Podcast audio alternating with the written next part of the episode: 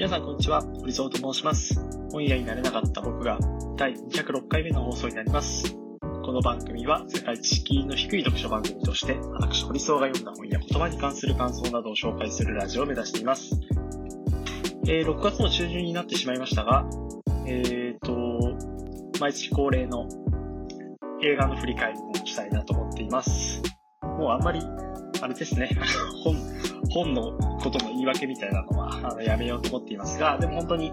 あの、最近映画の怪物というものを見て、で、えっ、と、怪物絡みで、あの、まあ、太本ではないんですが、ちょっとこう読んだ本があって、それにこう絡めて、まあ、怪物、映画怪物のことを割とこうメインで語りつつも、まあ、ちょっとその本にも触れながら、まあ、怪物って何だろうかみたいな、そういう企画を、えー3回にわたってちょっと流してみようかなと思ってています。なので、えー、多分、なんというか、あのー本の紹介もしますので、まあ、今日は、あのー我慢してと言いますか、えー映画界を、えー楽しんでもらえたらなと思っております。で、今日はですね、あのー紹介する映画は、えートッドフィールド監督のターという作品と、えーテトリスという Apple Plus で配信されていた、Apple TV Plus で配信されていた作品と、あとサンクチュアルですね。あのー最近、僕もなんか、また聞きというか、あの、キャプチャーみたいな、あのーものでしか見てないんですけど、木村拓哉さんも、あの、ドハマりしたという、サンクチュアル、サンクチュアル、聖域という、この3作品を取り上げたいなと思っております。はい、えー、ターですね。まずター、トッドフィールド監督のターですが、あのー見たタイミングとしては結構なんか、あの、本当は初回、初日に見たかったんですけど、あのー5月は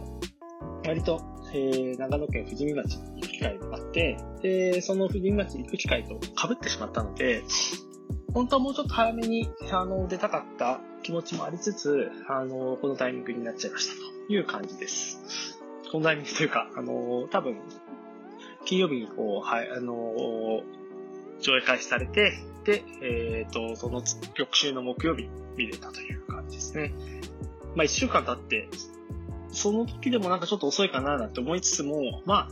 あ、なんつうか結構やっぱり難解な作品ということもあって、あんまりこの作品について周りでこう、本当映画が好きな友人を除いて、えー、喋ってる人ほとんどいなかったなと思っていますが、まあそれはそれで結構健全なことかなとも思っ、健全、ちょっと健全の使い方があまり良くないですね。あの、怪物って、まあ、もしかしたらこう翌週、翌月か、翌月の振り返り、まあ、怪物会は別にやるので、多分、あの、怪物会を聞いてもらえればと思うんですけど、映画の怪物、是枝監督と、が脚監督で、脚本が坂本龍二さん、音楽が最後の劇団となった坂本龍一さんという、この、まあ、組み合わせという感じですけど、怪物はなんか何が良かったかっていうと、その一回で映画を見て、あ、大体こういう映画なんだなってこう成立する、まあその潔さってすごくいいなって思いました。ターは、やっぱり何回、タまあターというか、あの、最近なんか、何回も何回も見るみたいな。で、えっ、と、あ、これってこういうことだったんだなっていうことをなんか、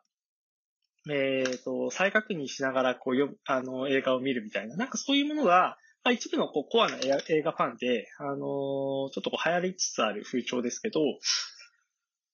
その、ターオは、もうまさに、僕は実は2回見たんですけど、つい、あのー昨日 見たばっかりっていう感じ、2回目を見たばっかりって感じですけど、やっぱ1回だと絶対わからない。あのーえーターンについてこう、感想をこう語り合う会みたいなところで、あの感想を聞かれた時も、まだその時は1回しか見れてなかったので、なんか、まともなこう感想をこう返せず、なんか、常に半周遅れで映画見てるような感じでしたっていう感じで、僕は、あの結構こう、人に比べてこう理解度みたいなのもあんまりこう高いわけじゃないので、なかなか難しい作品でしたね。面白いのは、もうほんと冒頭に、なんかビデオ、動画がこう流れて、こうなんかこうカメラで動画、その、動画を撮っている。そこにこうチャットかなんかこう、えっ、と、やり取りしているシーンがあって、それが別になんかその説明が全くない状態からこう始まるんですよね。それが、何なんだろう、これはっていう。それが2回目見たときは、あ、これはこの、こいつとこいつがこう会話してるやつなんだなとか、えっ、ー、と、ター、ターっていうのはこう、リディア・ターという女性指揮者、こうエゴットというエミー賞、グラミー賞、オスカー、えー、T、あれ、エゴット、T は、トミー賞か。この、えっ、ー、と、4つの、えー、作曲部門で賞を取った人のことをエゴットとこう呼んでいらっしゃる。そのエゴットを取っているこう女性指揮者、あの、もう名声をこう欲しいままにしているこう前、女性マエストが、あの、インタビューを、公開インタビューをこうやるところ。で、公開インタビューでも、なんか、構図みたいなのが、あれ？こいつ誰なんだろうか？みたいなところも流れていて、それがなんか、あのー、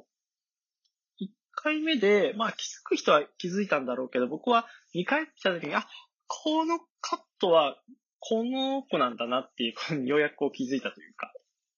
まあそれぐらい、なんかその、まあそれぐらいってここは結構基本的な気づきポイントなのかもしれないですけど、僕は1回目行った時ではなんか、あんまりよくわかんなかったです。その不協和音の、あの、ノートを、あの、急いで書いたんですけど、協和音の意図は何かとか、雑音への感性こそ知性と、ショーペンハウアーを利用したのはなぜとか、えー、仕事場の隣人はこう、出現の必然性は何なのかとか、そうですね、こう作曲家、その指揮者と作曲家の関係とか、そういうものをこう言及することとかの意図とかも、あんまりピンとこなかったというか、まあ、そう、まあそういうものなんで、指揮者は作曲家の意図を、こう楽譜というか、こう譜面をちゃんとこう読むというところが前提にあるっていう、そういう大事な仕事で、あの、勝手に訳しちゃいけないっていうのが、まあ、指揮者の基本姿勢である。っていうことは、まあ、感覚的には分かったんだけれども、でも、それでも、こう、ターがたびたび作曲家の意図に言及する理由は何なのかとか、その辺が結構分からなかったのが、2回目でようやくこう、スーッとえー、分かったような感じですね。で、ターが、リディア・ターが時々こう言っている、こう、嘘の意図であったりだとか、表情。あのー、嘘はついてないけど、意図的にこう言及を避けているシーン。そ、その表情の組み方であったりだとか、なんかこの、ケイト・ブランシェットというエリザベスとか、あのー、他にもこう、映画たくさん出てますけど、あの、世界をこう代表するこう俳優の一人ですが、彼女が、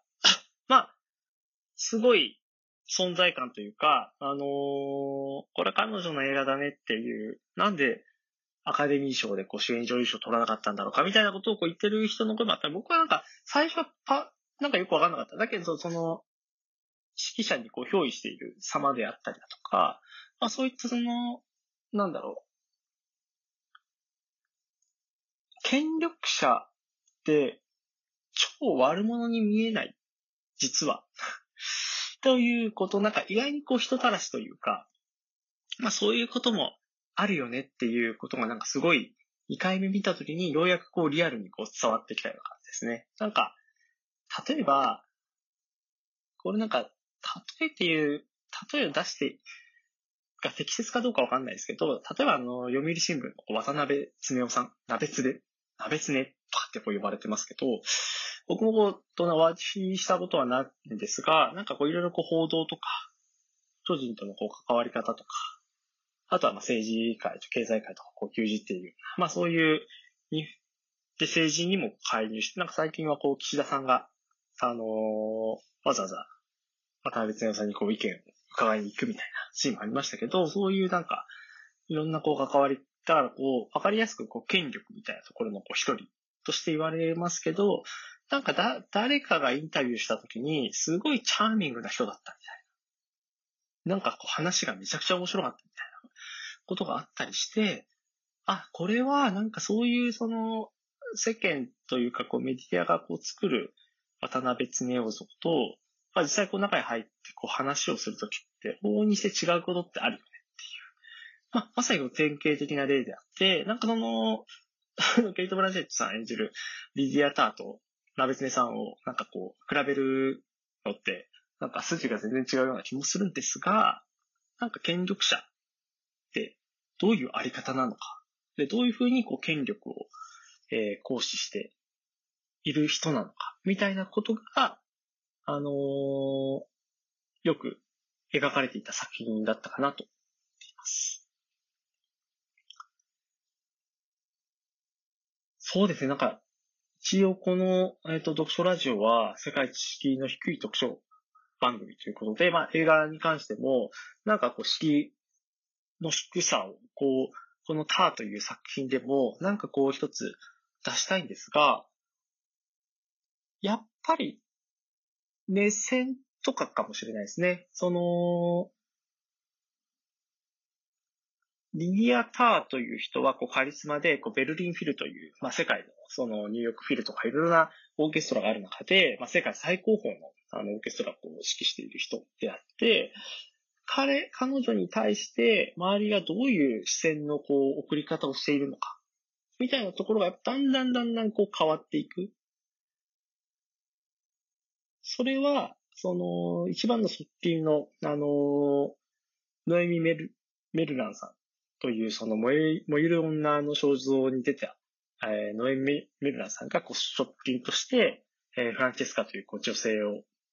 まあ、多分、指揮者なんですね。こう、指揮者候補、若手のこう指揮者候補として、あの、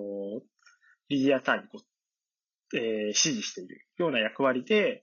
えっ、ー、と、副指揮者として、あの、自分をこう起用してもらえないかみたいな、なんかそういう、まあ、目論みもありながら、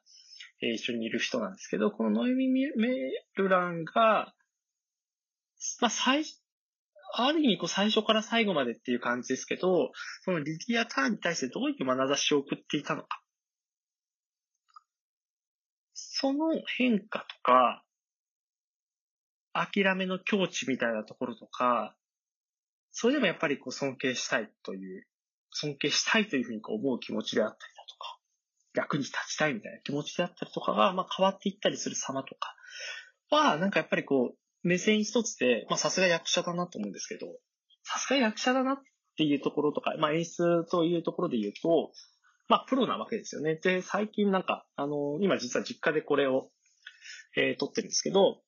あの、母親が、えー、朝ドラをこう見てたんですよね。で、朝ドラを見て、なんか僕も別に見てたわけじゃないですけど、ちらっと視界の端にこう入ってきたものを見たときに、なんかすごく作り物に見えたんですね、朝ドラのシーンが。それはまあ、あのー、ずっと見てる人にとっては別にこう作り物じゃなくてこうリアリティにあるものかもしれないんですけど、僕にはすごく作り物に見えました。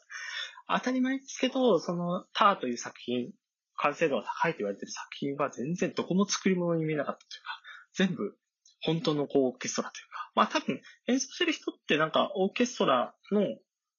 実際の人っぽいのかな？なんかその他オーケストラみたいな書いてあったんで、ごめんなさい、ここはちょっと真偽わかんないんですけど、そのリアリティも含めて、えっ、ー、と、すごく没入感、あの、なるべく大きなところで見た方がいいと思って、最初は日比谷、東方シネマズ日比谷の、あの、スクリーン1もうこれ、僕最初初めて行きましたけど、IMAX かと。投稿してまず日比谷には IMAX の、えっ、ー、と、スクリーンもあるんですけど、もう、別に IMAX じゃなくても、スクリーン1の作品、スクリーン1で見れるんだったら、どの作品も、あのー、臨場感あるよね、みたいな。そんな感じでした。映画館で見た方がいいっすよね。まだやっていると思うので、これを聞いて、劇場近くやっているのがあれば、ぜひ足を運んでほしいですけど、まあ一回だけだとちょっとわからないので、今もね、こう、えっと、スパイダーマンの新作であったりとか、あの、それこそ怪物であったりだとか、あの、2023年をこう代表する作品もこうたくさん公開されている中で、えー、ターン見た方がいいってた見た方がいいっていうのは間違いないんですけど、やっぱり繰り返し見るべき作品だと思って、あのー、敷居は低くない作品です。すごく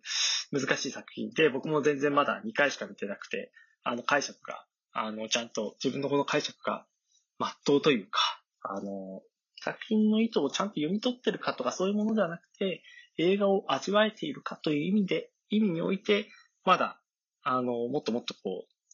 噛むべき場所があるんじゃないかみたいなことを思っていたりするんですが、まあそういう作品だなと思っています。ということで、興味ある方はぜひ、えー、ご覧になってみてください。はい、続いては、テトリスという作品ですね。あの、テトリスは、ちょうど時期に、あの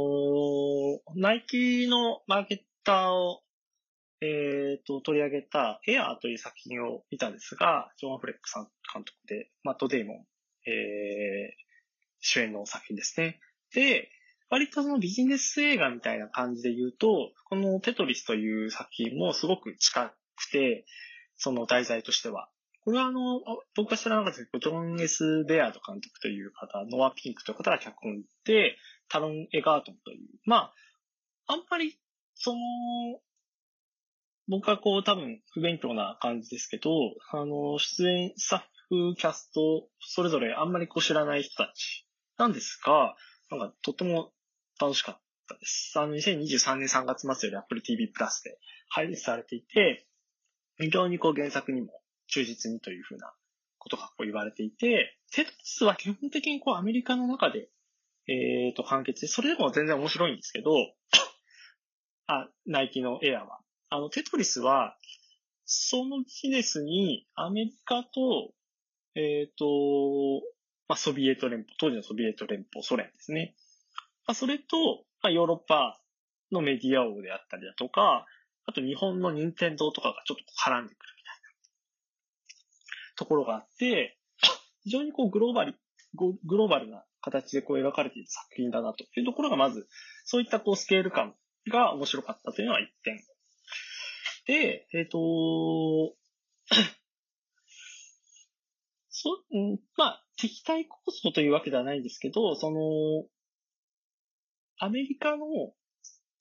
自由主義というか、自由経済というか、まあ、それと、ソ連の共産主義の、その違い、それがなんか単純な良し悪しじゃなくて、交渉の際に、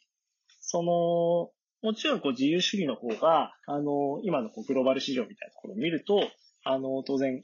まあ、見ている、Apple TV プラス見てる方の多くはそういうアメリカに近いような文化圏で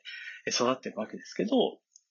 別にだからといってこう共産主義とかこうソ連のあり方みたいなのを否定しているわけじゃなくて、ソ連はそれなりにその担当者の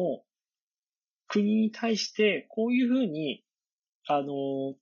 利益をもたらさなくちゃいけないという使命感ですね。で、その一方でソ連のその役人の中にも、えっ、ー、と、国益みたいなところをなんかこう声高に言いつつも、あの賄賂というか、まあそういうえー、汚いビジネスで自分のところにこう私服をこう安そうとしている人がいるみたいな。なんか戦いみたいなのが、結局なんかアメリカ対ロシアじゃなくて、アメリカの善意ある人と、こうソ連の善意ある人たちが、まあ、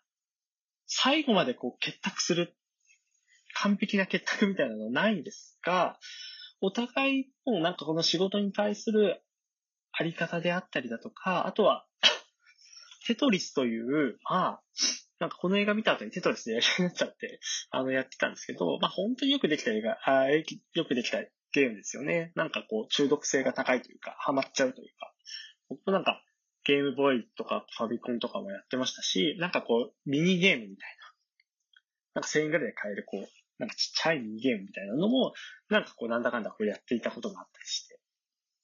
なんかそういうのをこう思い出したりとか、あとはなんかすごい生きったなって思ったのは、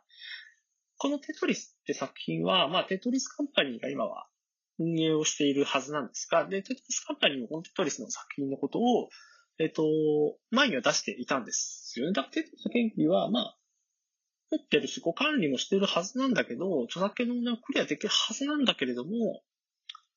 テトリスのこう楽曲ってほとんどこう使ってない。だけど、唯一エンディングで2秒だけ、その原曲のこう面影を感じるような、あの瞬間があって、あれがこう原曲なのか原曲に寄せたリミックスなのかわかんないんですが、なんか、それはそれでこう粋だなっていうふうに思いました。あれだけこう、テトリスカンパニーというか、テトリス関係者が、あの、まあ、協力して、こう作った作品。まあ、そういう意味もあって、あの、よく見せてはいる。したら、まあ、すごいうがった見方をすると、見せ、よく見せすぎじゃないみたいな感じもするんですが、まあ、そういうものをこうなんか、あのー、軽く超えるぐらい、面白いさの方が、エンタメとして面白い方が上回っていたかなと思っています。なんかこう、て、最初冒頭、テトリスを5分プレイするだけで、今も夢にブロックが出てくる癖になるというより頭から離れない、まるで詩ですよ。芸術と数学がシンクロしている完璧なゲームだ。にこの冒頭5分の間に発せられたこのセリフを耳にしただけで、テトリスのこう、真髄みたいなのを思い出させてくれるなっていう。そういうなんか、ゲーム好きの方にはもうたまらない作品というか、まあ、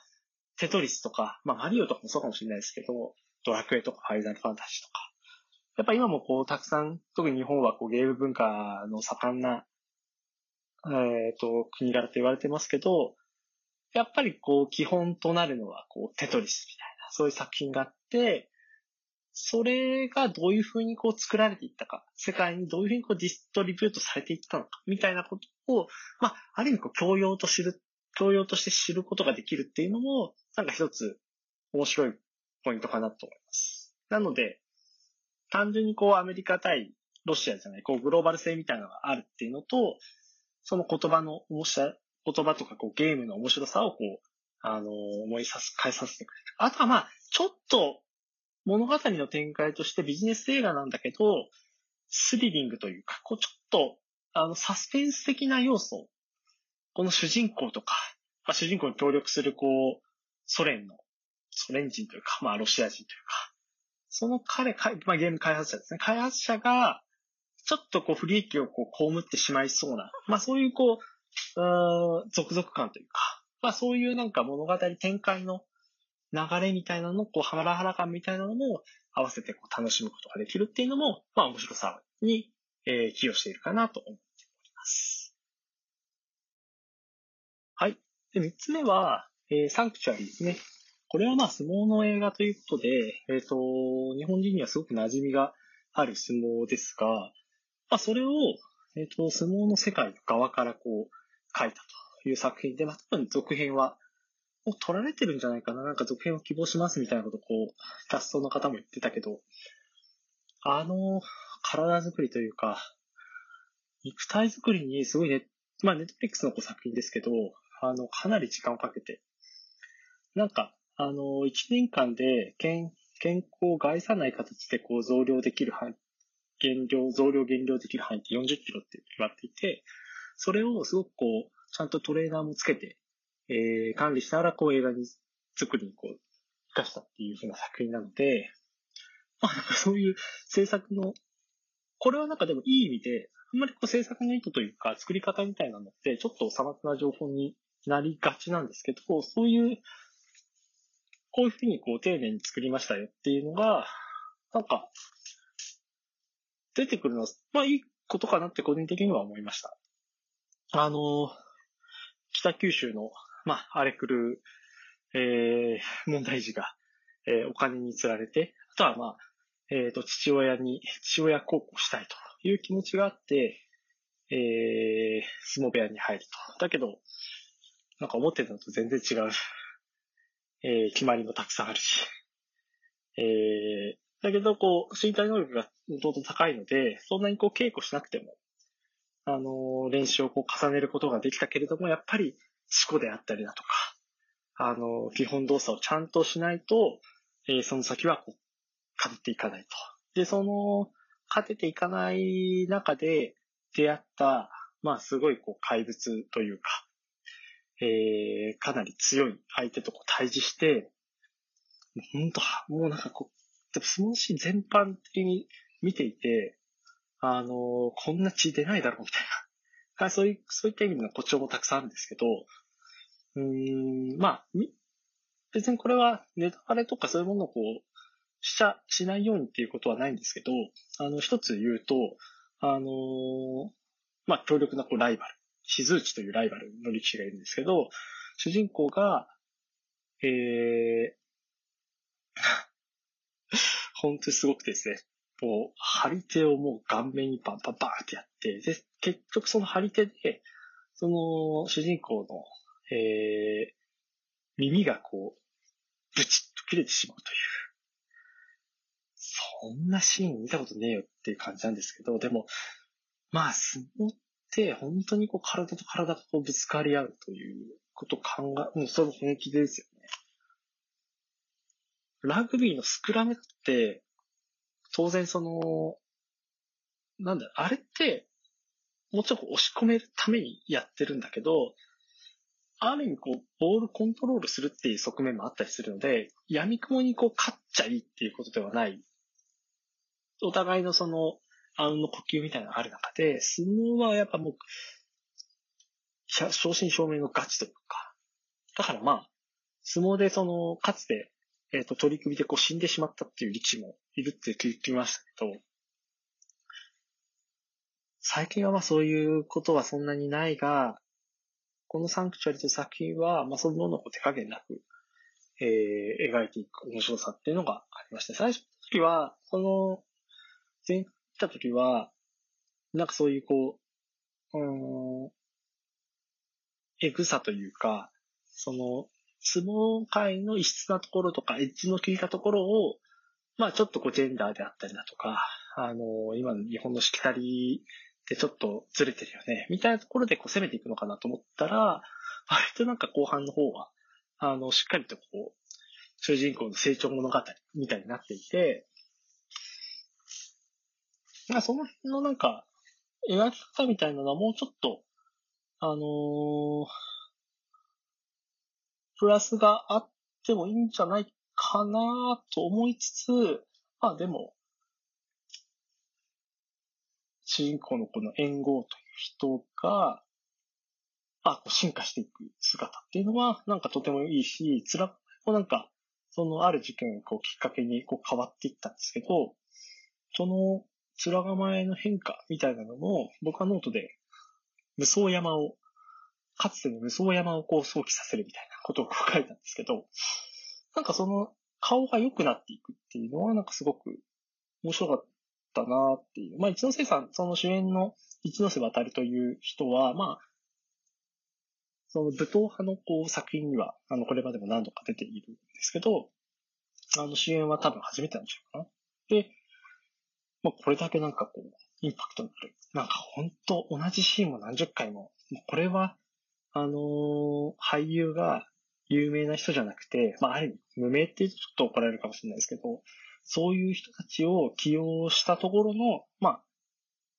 効果もありますよね。だからもう何回も何回も取り直しても、絵としてこう使その中でこう使える絵をこう拾っていくっていうのもまあ許されるというか、そういうなんか、ある種、うーん、まあ、プロの俳優ではあるけれども、その、若手というか、無名というか、まあ、つっても、例えば、タコの金沢知樹さんとかは、あの、サバ缶の監督やったりとか、あと、なんだっけ。えっ、と、ミッドナイトスワンだっけな？ミッドナイトスワンの多分脚本を手掛けたんじゃないかな。結構映画界では、まあ、それなりに、あ、そうついた。あれ、ミッドナイトスワンじゃないか。まあ、サバ缶の脚本監督やった人ですね。以外にも、あの、監督作品は結構いろいろ、いろいろこう手掛けた人です。なので、あ、でも、うーん、まあ、ただ、ただまあ、言うても、若手の部類だと思いますね。あの、金沢さんという、金沢智樹さんも、江口寛さんは、あの、なんだろう。いろいろ作品を手掛けてますけど、まあ、めちゃくちゃ有名な監督というわけでもないから、うん。そういう意味で、もちろんこう、これが初監督作品として描いているわけではない。その、岡田純一さんが出たファブルとか、ザ・ファブルとか、まあそういうものもこう出ていたり、あ出ていたあの監督をやられたりしているので、必ずしも、その、うん、デビュー作ということではないんですけど、そのネットフリックスのこう、作品のこう作り方と、相撲というこの題材と、まあそういう、あとは金沢智之さんという脚本家との、相性とか。これ2回目のタッグなのかな？あの、ガチ星っていう作品なのかな？そういうものをかつて一緒にこうやられていたっぽいので。なので、まあ、カティスタル、そのコンビネーションみたいなのが、まあ、ちょっとあって、まあ、そういうものが、あの、いろいろこう噛み合ってできた作品ですけど、まあ、にしてはこう噛み合いすぎだなっていう感じは、なんか印象としては受けましたね。あのー、ハマると思います。誰でも。ハマる作り方してるんで。まあ、最初ちょっとやっぱりこう、グロいというか、なんかその、エログロ？あ、エロはそんなないかな。でも、やっぱこう血が出て戦うみたいなシーンがあって、そういうのが苦手ではなければ、見れるんじゃないかなと思いますね。ちょっとこう、相撲の、相撲界のこう上下関係とか、そういうちょっとこう汚いところみたいな、もう、まあ、垣間見えたりするときに、でもそれは、結構こう、誇張だけじゃなくて、まあそれなりに取材をこう重ねていく中で、まあ相撲関係者の方が見たら、まあちょっと、ん？っていうふうにこう、なるような気はするけれども、じゃあ多分相撲関係者、大相撲のその共感、その講演みたいな多分受けてないはずですね。あの、国技館も模して作ったシーンありますけど、それも多分相撲協会多分絡んでないと思うので、絡んでたらまあこういう作品にはならないというか、もうちょっと相撲界を明るく照らすような気がするので、これはまあ本当相撲協会からしたら、ちょっとこうゲリラ的に、あの、相撲を描いたなっていう感じだと思います。まあ、そういったところの、なんかこう野心というか、いい作品を撮ろうみたいな、こう、スタッフキャストのこう野望みたいなのも、こうバッチリハマった、あの、素晴らしい作品かなと、個人的には思います。ちょっとね、5月は、あの、結構こう忙しかったりとか、気持ちが若干こう落ち込む場面もあったんですけど、サクチュアリ見て、結構こう元気を取り戻して、なんかこう6月に入っていけたんじゃないかななんて、なんかそういう、まあ振り返ってみると、なんかこうカンフル剤になれた映画だったかなと思っております。はい。ということで、えー、今回の配信は以上になります。また次回の配信もお楽しみください。